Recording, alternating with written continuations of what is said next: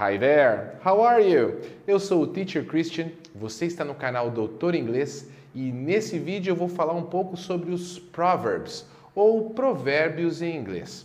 Você sabe o que eles são? Conhece algum em inglês? Não? Então se acomoda aí, porque é esse mistério do inglês que a gente vai desvendar a partir de agora. Mas antes, como já é de costume, se inscreve aí no canal se você ainda não está inscrito e ativa o sininho das notificações para ficar por dentro de tudo que rola por aqui. Let's go?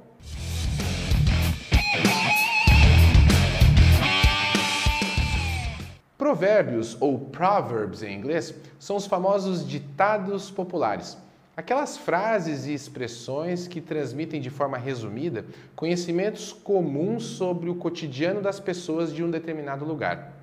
Eles podem ser encontrados em todos os idiomas e estão relacionados a aspectos culturais universais da nossa vida.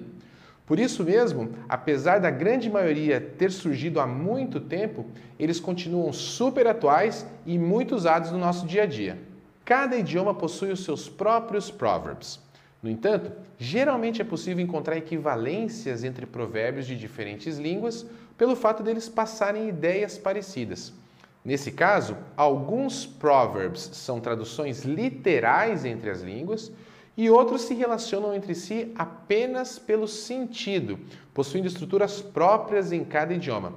Vamos ver isso na prática com alguns exemplos? Sabe aquele ditado que diz antes só do que mal acompanhado?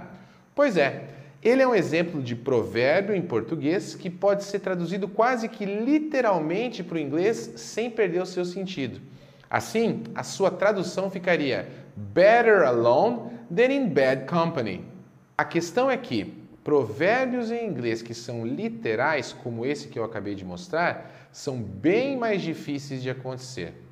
Na prática, é muito mais comum a gente encontrar equivalências de sentido entre provérbios em português e em inglês. É o que acontece, por exemplo, com o provérbio Finders keepers, losers weepers, que traduzido para o português seria alguma coisa como quem encontra fica com o que encontrou, quem perdeu chora. Essa expressão a gente não tem na nossa língua, mas eu tenho certeza que você já ouviu o ditado achado não é roubado, não é mesmo? Pois é ele o provérbio equivalente a finders keepers, losers weepers em português. Sabendo disso, eu trouxe aqui uma lista com alguns proverbs em inglês para te mostrar. É claro que existem muitos outros, mas a ideia aqui é chamar a sua atenção para eles. Preparado? Então vamos lá! Em inglês, o provérbio a pressa é inimiga da perfeição seria haste makes waste, que traduzido literalmente para o português ficaria a pressa faz o desperdício. Veja que é a mesma ideia, mas com palavras diferentes.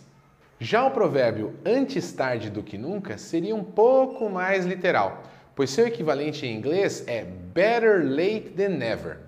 Isso traduzido para o português ficaria melhor tarde do que nunca. O famoso ditado em casa de ferreiro espeta de pau, em inglês seria The shoemaker's son always goes barefoot. Essa versão, apesar de passar a mesma ideia, é totalmente diferente da sua equivalente em português, cuja tradução ficaria: O filho do sapateiro sempre vai de pé descalço. Outro ditado bem conhecido é: gato escaldado tem medo de água fria, que em inglês seria A burnt child dreads the fire, ou uma criança queimada tem pavor do fogo. Mais uma vez, a mesma ideia com palavras diferentes. E finalmente, o provérbio que eu mais gosto: água mole em pedra dura, tanto bate até que fura, que em inglês seria Water dripping day by day wears the hardest rock away. Em uma tradução simples, esse provérbio em português ficaria: água pingando dia após dia desgasta a rocha mais dura. Muito legal, né? Conhecer provérbios em inglês é uma forma muito bacana para você ampliar o seu vocabulário da língua e ainda por cima descobrir algumas curiosidades sobre a cultura das pessoas que usam essas expressões. Por isso, se você gostou desse vídeo, deixe o seu like compartilhe ele com os seus amigos. Aproveita e escreve aqui nos comentários, junto com a hashtag Desvendando Inglês, algum exemplo de provérbio em inglês que você conheça. Vamos ver se ele é literal ou não. E não esqueça de seguir o Doutor Inglês no Instagram e curtir as páginas do Teacher Christian no Facebook e no LinkedIn, beleza? Vamos desvendar o inglês juntos?